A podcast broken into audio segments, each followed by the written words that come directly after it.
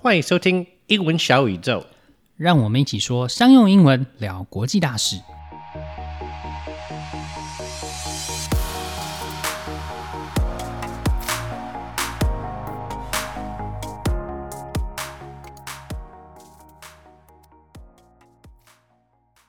Although crowdfunding is getting more and more popular globally in recent years, it is not a new concept. Building the monumental base of the Statue of Liberty in New York in the 19th century is said to be one of the origins of crowdfunding. Wait, wasn't it a gift from France? It was, but our base was a very expensive project that at the time the New York City mayor rejected, and then Congress couldn't pass a package to pay for it either.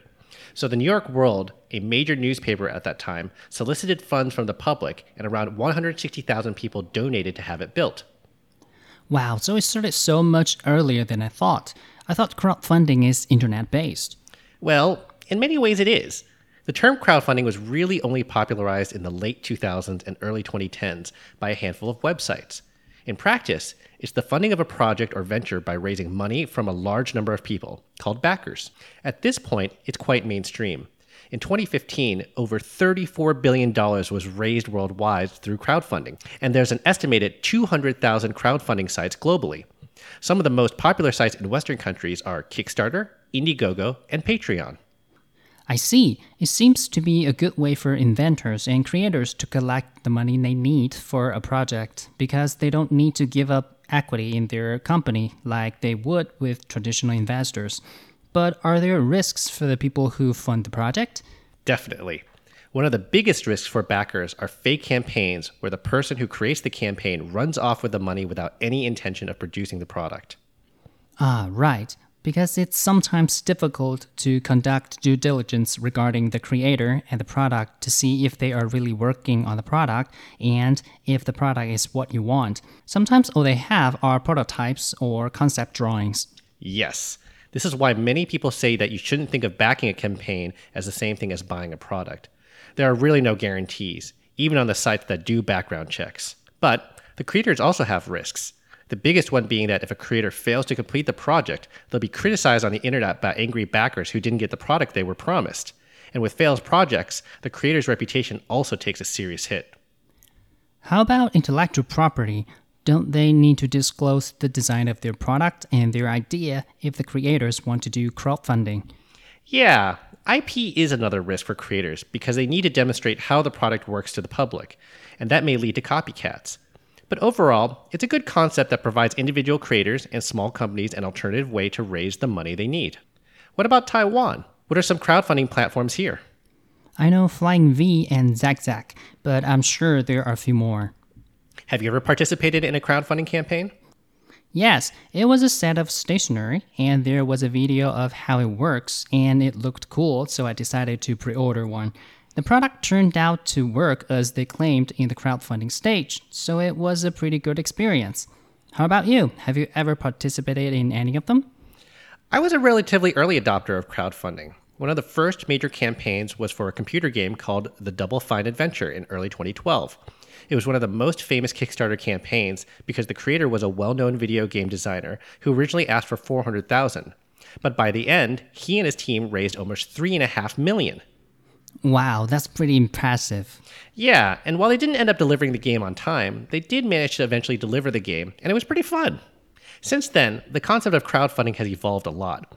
Crowdfunding on the internet was initially mainstream among music and art communities, but in recent years, it has expanded to online courses, video games, content creators, charity projects, and projects to protect the environment, and many, many other causes. crowdfunding 群众募资这样的概念，其实在十八世纪就已经出现了。一个很有名的例子就是自由女神像。很多人可能会想说：“哎，自由女神像不是法国送给美国的礼物吗？”没错，自由女神是法国送给美国的，但是呢，他们只有送人的部分，而没有送底座，所以美国要自己盖。那那个时候呢，要募资的就是它的底座。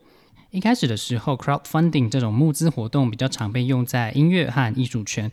它和传统的创投等等的募资管道比较起来呢，过程是比较简单，而且成本是低很多的。所以近年来也开始被一些线上课程啦，或者是金融科技等等的领域应用。那另外一个好处呢，是当一家公司有了成功的群众募资经验之后呢，他们在传统的募资管道募资的时候，就可能会有比较大的谈判空间，而不用给投资人很大的一部分股权。目前最大的一笔群众募资是在二零一八年的时候，由 EOS 这个以太币交易平台所创下的。当时它总共募了七百一十二万个以太币，那大概是价值四十一亿的美金。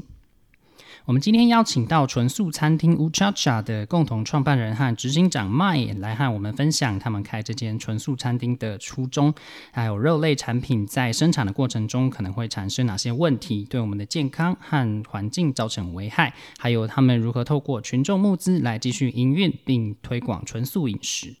如果你需要中英对照逐字稿，或者是可以自动标示现在讲到哪边的英文逐字稿工具 Descript 的话，链接可以在节目简介里面找到。Today we're talking to Mai Bach about crowdfunding. Mai is the co-founder and CEO of Ucha Cha, a fast casual plant-based vegan eatery established in 2013 in Taipei, which became the first certified vegan B Corp brand in Taiwan in 2020. Ooh Cha Cha is a social enterprise on a mission to raise awareness of the consequences of our food choices in terms of health, animal welfare, and the environment. They are fighting for food justice and building a regenerative business model for the food sector. She was raised in Southern California, but has been based out of Taiwan for the past 12 years. Hi, Mai.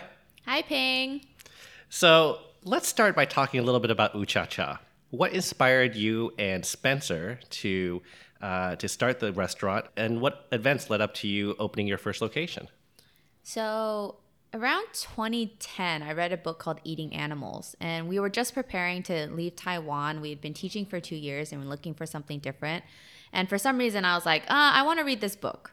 You know, I just wanted to pick up a book, and I decided to pick up Eating Animals. I wasn't really aware of what it was, but I had heard it was a really good book, and it was a non it was a nonfiction piece from a pretty prominent fiction writer, Jonathan Safran Foer. So he did um, Everything is Illuminated. Okay. Yeah. Um, mhm. He did like two or three of his books have been turned into movies. Anyways, Sure. he's a really great storyteller. I picked up this book and it was an investigation into the food system because he had just had a he just had a son and he was thinking about what's the best way to feed him, right? Okay, yeah, At- You come, become a new parent. These are the things you're thinking about, right?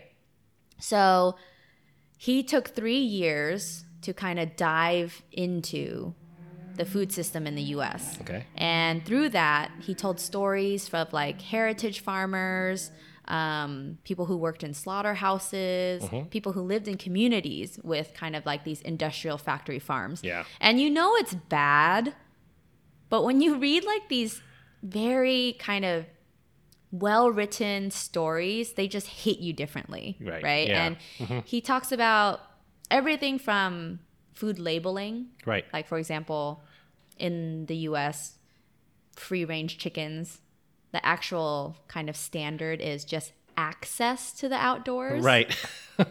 Which means what? Which means okay, put a window in the kind of like the facility. Right. And now they're free range. well, you know, technically we're like free like free range chickens right now under level three because we have access to the outdoors, Pretty much. but we don't really go out now. yeah, and no one's actually imposed restrictions on us. You know, we're all just choosing to stay inside. Um, yeah, so it was it was these kind of things and the stories that made me kind of question everything. And I think there was one chapter about specifically pig farms Mm-hmm. and the stories around like what they do to the communities, like Oh the yeah. surrounding Yeah, communities. it's famously horrible. Ooh, I had no idea. Like I had never I had never thought about it, right? Like the amount of waste that they produce, like how do you actually get rid of all Right. of it? Right. There's like these these horrible, horrible like giant cesspools, and they just emitting methane, and they're disgusting. Yeah, it's it's famous. And then like the whole community for miles and miles and miles and miles, all they can smell is pig feces. Yeah, and it, and and they spray it into the air. Yes, Right? To yeah. get rid of it. Yeah. And, and, or like spray it onto crops because they think it's fertilizer. But, you know, it goes into the air and like the communities are breathing it in, and of course, it's causing all kinds of like lung issues, breathing issues. Um, so, not just like the inhumane practices that happen in the slaughterhouses, but kind of the stories around the communities, and of course, they affect uh, poorer communities and obviously communities of color more often than not. Yep. So then it started, you know, I started making all these connections between like environmental justice, food justice, and, you know, systemic racism. And I was just like, our food system is so messed up because, you know, this might be happening in the US, but like a large percentage of the global supply chain is dependent on the US, Yeah. the US's Yeah. um, production. So this kind of affects everyone, right? So even though we're in Taiwan, obviously there are local farmers that kind of hopefully have better practices, but a large majority of the mass produced meat is coming out of the US. Right. Mhm. Yeah. So after I read that book, I kind of immediately was turned off of Right. like all animal products. And Spencer can tell you if something had meat in it, I would just start like bawling. I would just start crying. And at that time, we were traveling extensively through China Yeah. hmm and Southeast Asia. And this was in 2010. So the idea of vegetarianism and veganism was still so, so niche. Right. And so, you know, Spencer would go into a restaurant and be like, oh, she doesn't eat meat. And they're like, oh, chicken okay. Fish is okay. And Right. we're like, no. and so I kind of just stuck with like carbs. Those Oh. are the safest. Those are the safest things, like Wow. Mm-hmm. noodles and rice, right? And that was like the easiest way for me to get around and navigate. So obviously, after six months of doing that, um, it started to have some kind of like health ramifications. Yes. Right. hmm So then I was like, okay, I did this to myself, obviously through food, so I can probably heal myself through food. So then that's when I started reading more about like what are the actual health benefits of like a vegetarian or vegan diet, and that led me to start um, exploring more like the raw food scene Right. hmm and the really plant-based whole food scene. And uh, that was after reading the China study. Now, there's a lot of controversy around that book, but I think the general tenets of it still hold. They Sure, still sure. stand, right? so we started. I started my experiments with green smoothies Okay. Yeah. in Taiwan. So after our travels, we decided to move back to Taiwan in what was that? 20 20 2011, like right after we were done traveling, we came back. And so uh, that's when I started experimenting with green smoothies and kind of all the vegetables in Taiwan. And you know, people Right. were asking me what I was doing with all these green veggies because I would take them into school. We started teaching again. Okay. Yeah. And my students and my faculty were like, What is that green sludge you are drinking every day? Like, what is that? And I was like, Oh, you know, I just blended up fruits and like fresh greens. And they're like, You didn't cook them? you know, like it was terror, absolute terror that I was just drinking straight, you know, mm-hmm. greens. Right. So I was drinking these things every Raw morning. bok choy. Oh, yeah. Oh my god, it's gonna murder. You're gonna die. I'm gonna die. I'm gonna die immediately, right? And I was just like, I couldn't understand why what the fear was. Right. I came to find out later, you know, all the food scandals and so like Mm, okay. pesticides. Yeah, so they yeah. always tell you to like cook it. So you just cook the hell out of it so Right. nothing survives. yes. So Including a lot of the vitamins. Exactly. So um I was drinking these smoothies every day and my coworkers and the kids in the class started to get really interested. And so I started making extra and would Ah, share with them Right. and they were really excited about it. So that was kind of the first light bulb moment between Spencer and I.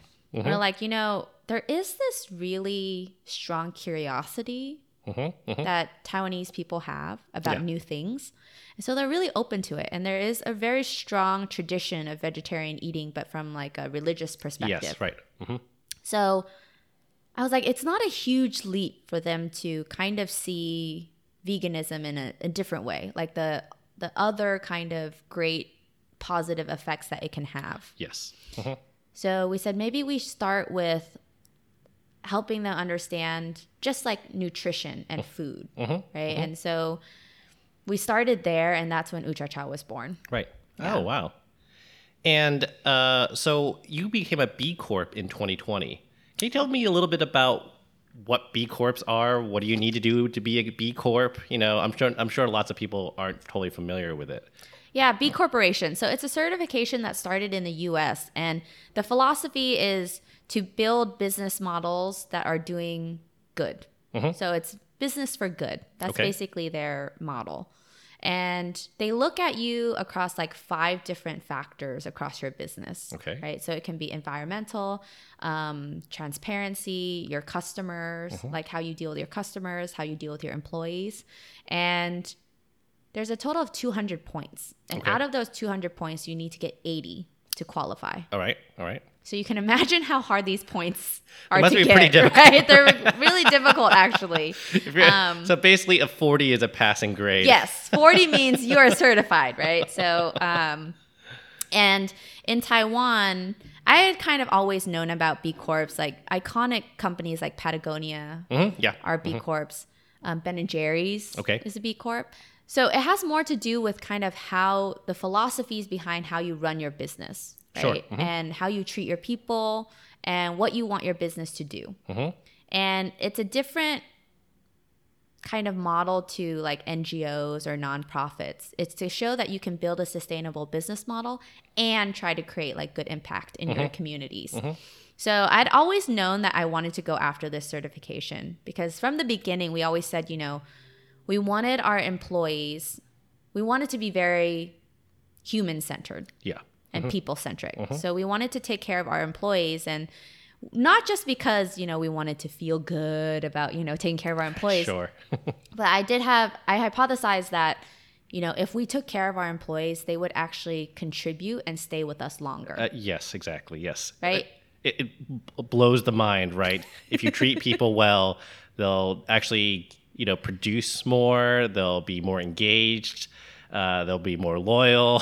what a radical concept, right? Totally radical. mind blowing. And so, you know, in food and beverage, it's usually um some like depending on the the part of like the operations, you're looking for skilled laborers or just manual labor, Mm-hmm. Right. right? But I we always approached it like we want to take anyone that is willing to learn. Mm-hmm. And we will train you Right. and we will treat you well. Okay. hmm And for us, that has been a really, it's been really good for us. Like our turnover is quite low for industry standards. And, you know, whenever I leave, whenever one of our managers who's been with us for many years leaves, it always, you know, leaves a hole in my heart. But um, for us, it's definitely paid off. Like we don't have to train. We don't have to constantly train. There's not turnover. We're not always hiring. Mm-hmm. Um, we can actually focus on the business, Yeah. right? And so with the B Corp certification, we were hoping to tell a more holistic story kind of to our customers mm-hmm. that we are striving to look at every part of our business and really create a business model that is impactful. Yeah. Yeah. Mm-hmm. That's fantastic. And it's tough. It's really hard. Like, you know, they it's like Excel sheets and you know, Uh-huh, a yeah. lot of yeah, uh, a lot of due diligence. Yeah, yeah, yeah. Yeah. I, I absolutely know. I know, like a lots of, especially any kind of industrial certification. Mm. There is a ton, a ton of paperwork, a lot of evidence, uh, often like uh, auditing from third parties that might have to actually double check to, that you're not just making the stuff up. Yeah. yeah, it's pretty tough. And, and I love that they scale the the, the certification fee. Yeah. Oh, that's good. That's really nice. Yeah, so it's not a flat rate. Like, kind of, you know, a lot of farmers can't go organic because of the actual costs and Right. like the the time it takes to turn over the land. But with B Corp, they do take into account like how much revenue Mm-hmm. and like what you're making, so that they can make it attainable for most business to try to go after this certification. Right. So Patagonia can pay $10 million to get certified. I have no idea what they're paying, but it may, it's probably up there. I'm Like, sure. you know, Yeah, they can afford it. For how much they charge for those fleeces, damn right they can. Yeah. but they're like lifelong, right? It's an investment. Aren't they? Isn't that one of the things? Yeah. So, uh, to kind of switch gears, uh, recently that ban on indoor dining has really hurt your business, right? Uh, last week, actually, I'm sorry, it was like two weeks ago, I had Eddie from Eddie's Cantina on, and he said that revenue for him was down 50%, but he considers himself one of the himself one of the lucky ones. And I know a lot, and he because he said lots of other businesses, his friends who are also restaurateurs, are doing significantly worse. So, uh, how has it affected Ucha Cha? My god, I love that you bring up Eddie's because I was just thinking about like some of our earliest memories in like 20 like 2009 Yeah. are like trying to find decent Mexican food. Oh yeah, yeah, yeah. in Taiwan, and Yeah. it was going all the way to like Dan Shui Yes, to yeah, go to yeah. Eddie's like Oh, original yeah. location. we, So- we brought up the, we, we brought up the burrito stand. He, talked Oh about he, we talked about the burrito stand in his interview. Yeah. No, it was crazy. It's so it's such a blast from the past to think about that time. I mean, Taiwan has changed so much, right? Oh Um, yeah. Oh for sure. Okay, totally off topic. Okay. So, back to COVID. Um, sure. Yeah. Um, yeah, no, a 50% drop during this period is decent, actually, which is very sad. Um, yeah, we've seen, like, I mean, we've had to close one of our locations because we just couldn't ma- maintain it with the lack of drivers available in our area. Yeah, mhm. And it's a bigger location, and it just didn't make sense for us to keep it open. So we've kind of put all of our eggs into our Guting location. Mm-hmm. Um, it's a much smaller location. The overhead is a lot lower, and there's a lot more drivers in that neighborhood. I mean, we've we've seen. I don't know the exact numbers. Spencer's our numbers guy. You, Uh, yeah, so I- you know. I know that all too well. Uh, I only look at the numbers like on a monthly basis if I need to. But um yeah, I mean we we were down at least 70% at Oh my one point. God. Right? And so um I can't even imagine like we we are lucky because we do have loyal customers Yeah. and we do have a really strong like brand loyalty. Mhm. And so for like mom and pop shops that just depend on like neighborhood, Yeah. you know, like yeah, for sure. just walk bys Mm-hmm. or walking traffic. I can't even imagine what the struggle is right now. Yeah, the business lunch places I imagine are really suffering, especially because a lot of those, you know, blocks and blocks of uh, office buildings, they're probably at maybe 10, 20% capacity. Yeah. So I, I mean, I really hope that the government steps up and Mm-hmm. really looks at the numbers because I don't know if I don't know if the numbers they've released on the industry are actually correct.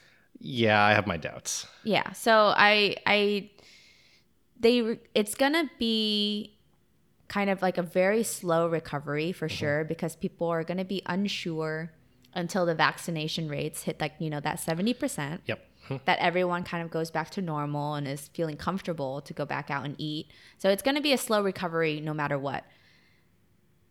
The other question for me is like, people won't really see what happened to the industry until everything opens back up and they notice how many places are not reopening. Yeah. Yeah, for sure. Yeah. Yeah. And so, what about the government loans and subsidies? Uh, I read from uh, Spencer that your experience was less than ideal. For sure. Um, you know, the measures went into effect like halfway through May. Yeah. And I don't know about the whole industry, but Ooh Cha Cha was doing like amazing business coming out of April. Mm-hmm. Yeah. And it was still picking up momentum in May. So when the measures kind of kicked off in the 15th, it was literally just a drop off, right? Mm-hmm. yeah. And so the measures asked for like asked for businesses to demonstrate a 50% decrease and there was no it was like a very black and white line right Yes. you either hit it or you didn't hit it if you were 49.99% you didn't hit it you didn't get anything Right.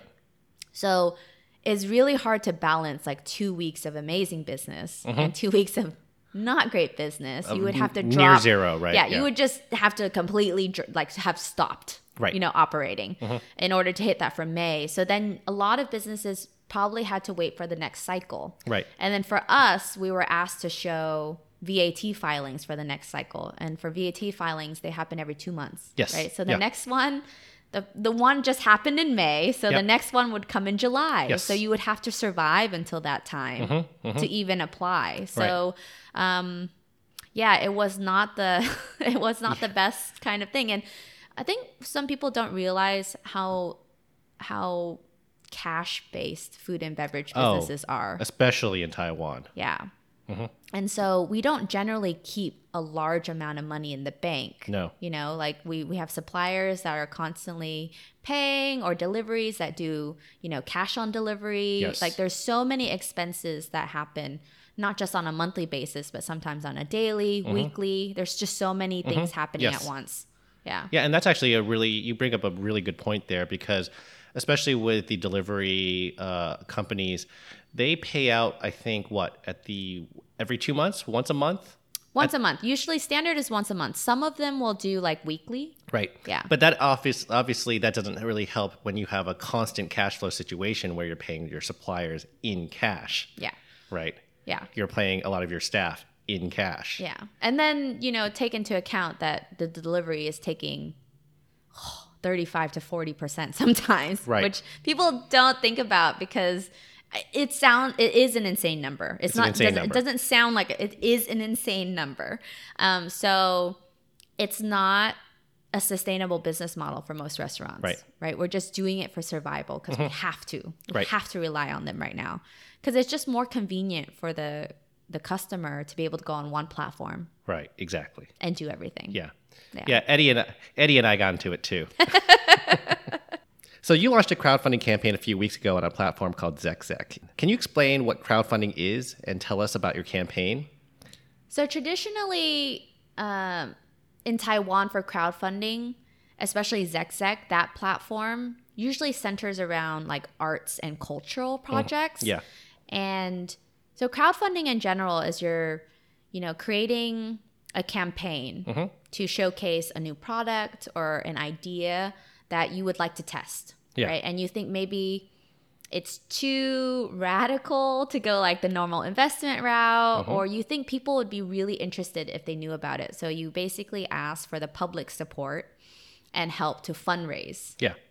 And so that's what crowdfunding is. And it's taken off in Taiwan, and I would say in the last like five to eight years, especially with Flying V and now zeczec. So zeczec is the one that's a little bit more arts and cultural centered. Yeah. And so when the when COVID kind of kicked off, they wanted to use their platform to help out all the businesses. Yeah. They knew that they had people that were very ardent supporters of their platform and they knew that they could leverage that. So they started a program and reached out to businesses that they knew um, had some kind of synergy, right? Like some kind of mission, some Yep. kind of interesting product, and said, you know, we're going to take away some of the barriers to starting a campaign and try to get you up as fast as possible. Yes. Like okay. two weeks Oh wow. right? Like Okay, if you want it up in two weeks, you can get it up in two two weeks. And we are putting account managers um, to for like we're giving account managers to the businesses to help walk you through very quickly what you need. Wow. Okay. Yeah. So they did like an amazing job, and our account person was answering all of our questions, giving us tips, Mm-hmm. um, letting us know kind of how we can hopefully create a successful campaign. Mm-hmm. And so, obviously, it would have been nice if we got it up in two weeks. Right, right. But someone, ugh, me, decided that I wanted to animate our introduction video. And I don't, for those of you who don't know, I'm not like a filmmaker or an editor. And so I was kind of learning on the job, but I had like a very specific vision for it. And I didn't want to hand it off to someone else. Sure, I yeah, felt like yeah. I was going to be the best one to tell our story. So I took that on and it took us a little longer, but I'm happy with how the campaign came out. It's just, you know, at this point, um, does the story resonate with the locals? That's Yeah. our question right now. Yeah. Right. Yeah. So congrats because you I know you've reached the initial goal at least. That is fantastic, which is what you managed to do in about I think about 10 days. I think it was over the weekend that I noticed that you crossed the 100,000 NT barrier, which Mm-hmm. is fantastic. So what about the stretch goal? So we have a few stretch goals, right? So our first stretch goal is 300,000 and then it will be um, 600,000 with our ultimate goal being 1 million. So we we're, we're really hoping we can hit that because then that would give us a lot of runway to continue operating and start building out kind of some of the, some of the newer fun things that we've been wanting to test. Yeah, exactly. Right, right. It Yeah. would be more than keeping your head above water. You Yeah. could actually start to, you know, start to think about reinvesting that into some of the projects that you've been putting off for a while, right? Yeah, and we would we want to start transforming Ooh Cha Cha into like the full company that we've always envisioned it to be, mm-hmm. right? We spent, you know, the the first 7 years really learning about the industry and finding our footing and building like that sustainable business model around the restaurants. Now we want to start building out like our actual, you know, food platform Yeah. that fights for food justice Yes. and looks for like regenerative business models. Mm-hmm. Yeah. Uh, how did you come up with the gift tiers? You know, I signed up for the. So for me, it was like the tote bag. I was like, well, I already have a tote bag. And then the second tier was uh, cookie dough. I was like, well, I love cookies, but this is not. I want to give like uh, over a thousand NT. So I bought the cookies at seven hundred, and then I added like another three or four hundred, or something like that, on top of that. But then the next tier around above that was the spring rolls at two and then. There was also like online cooking lessons, and then there's the all-in. I'm, I'm just really advertising your this campaign for you. The all-inclusive package. There's the get all-inclusive package where you get the lessons plus you get all the ingredients shipped to you in a box. Uh, so how did you come up with those the, those gift tiers? Actually, this was probably I can't take credit for it. This was Spencer's brainchild. so while I was making the video, I was like, "Don't put anything else on me. You got to work on this campaign." So he would kind of just throw ideas at me, and we decided we were we were thinking about kind of um, what would our customers kind of want to take home of Ooh Cha Cha right now. Right. Right. And for me, you know, my background, um, I'm Vietnamese American. Spring rolls are just something that's so homey for me and something you do with family and Yep. together. And it's such a fun DIY kit, but it's such a pain Oh yeah, yeah, to get everything together. Yes. So we're like, you know, we have access to great herbs and we can get all the ingredients together. All you have to do is just prep them. And then you're ready to go. Like, Mm-hmm, Yeah. you don't have to go shopping. You don't have to look for everything. We'll marinate stuff for you. All you have to do is cook it and Right. roll. Right. So we thought that would be a really fun kind of incentive to get people to come and look at the campaign. And of course, cookie dough. It's like vegan cookie dough. You don't even have to cook it. So, Right. like, we want everyone to know if you don't have an oven, you can just buy the cookie dough and eat it. You Yes. know, you don't need an oven. and unlike non-vegan cookie dough, there is no danger of salmonella. yes, exactly. exactly. That's why you can eat it raw. There are no eggs, there's no butter in it. So those were kind of the ideas. And then for like our international friends, like we had friends that were like, oh, but you guys can't ship any of those things to us. We're like, oh, what can we do to give them options to contribute? Because they mm-hmm. know we know they want to support us. And I was like, I guess make them pay to have time with me. Oh, so we can put cooking classes up and uh, well, you're undercharging if that's the case, Mai.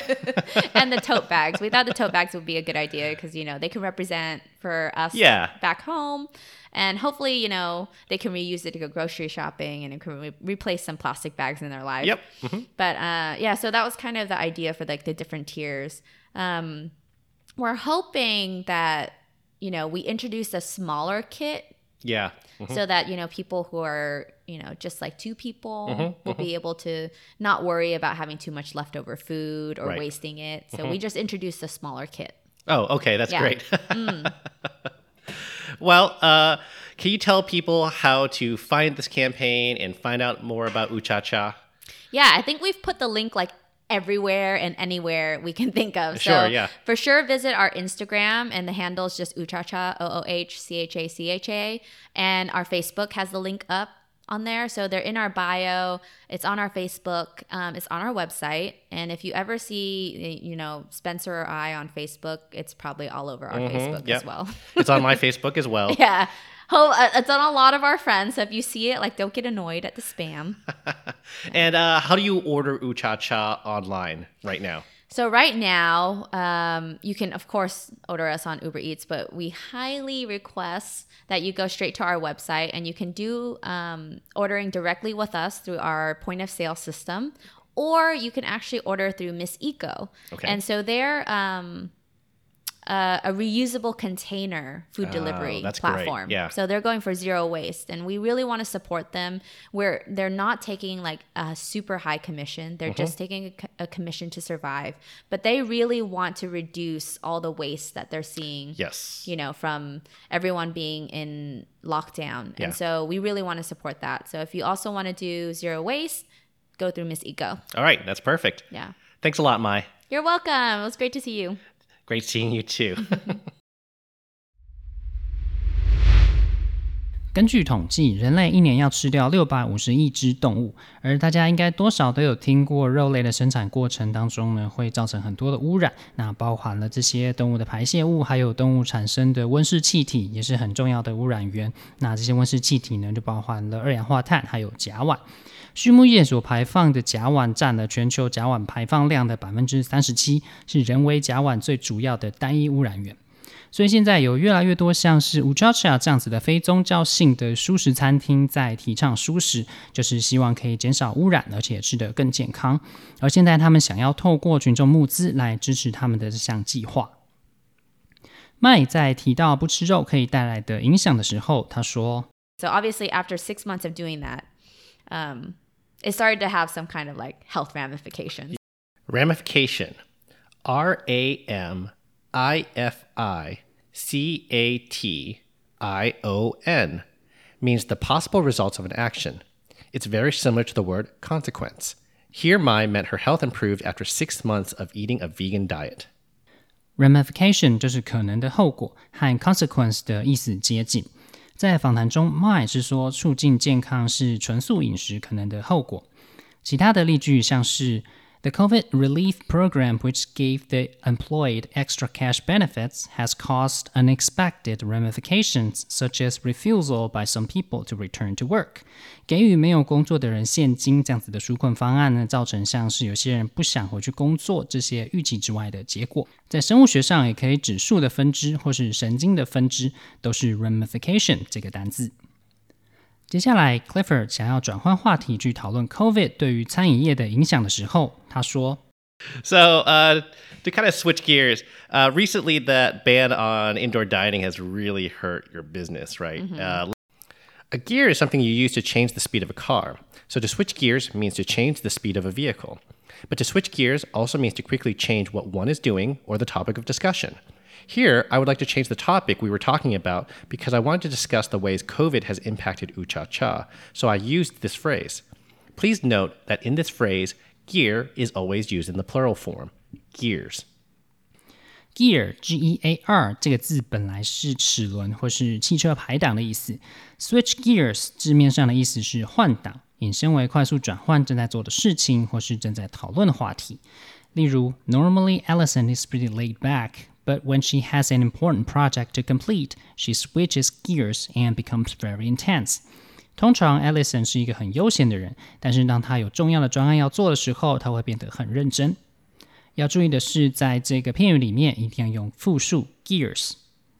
Next, when Mai was talking about the goal of her crowdfunding campaign, she said this. So we have a few stretch goals, right? So our first stretch goal is 300,000 and then it will be um, 600,000 with our ultimate goal being 1 million. A stretch goal is a target set above the baseline for achievement. It is a popular concept among many corporations, especially for sales targets. When the manager wants to motivate the team, he sets a goal that is slightly above what the team can reasonably achieve to make it more challenging. In Ooh Cha Cha's case, 100,000 is their goal and 1 million is their stretch goal. Stretch goal 字面上的意思就是延伸目标，这个概念还蛮常被应用在企业界的管理上面。管理者会为了要增加团队的向心力和挑战性，会把目标设的比团队的能力还要再高一些，来让团队成长和获得成就感。但是这个目标的设定就很重要，那管理者要对这个团队的能力很清楚，这太高的话，就有可能会对这个团队带来风险。例如，They have exceeded their initial goal of one hundred thousand dollars, so let's see if they can achieve their stretch goal one million dollars. 那一起来复习一下今天学到的单字和片语。 Ramification 可能的后果， to switch gears, 转换做的事情或是话题， stretch goal, 延伸目标。 相信大家一定都很希望能够尽快和朋友到餐厅吃饭，不过在这段时间呢，保护自己还是很重要的。 喜欢我们节目的话呢，不要忘记追踪、分享和评价。英文小宇宙，我们下次见。See you next time. 晴雨英文 Apex Language 提供完全客制化的企业或一对一的专业英文训练。不论你需要的是商用英文课程、团队职场力工作坊、面试，或是专业写作服务，都可以上晴雨英文的网站 triple w dot apex 横线 l a n g dot com，或是 Facebook 搜寻 Apex Language 并留言给我们，让我们帮你量身定做你所需要的服务，加强英文实力，提升职场竞争力。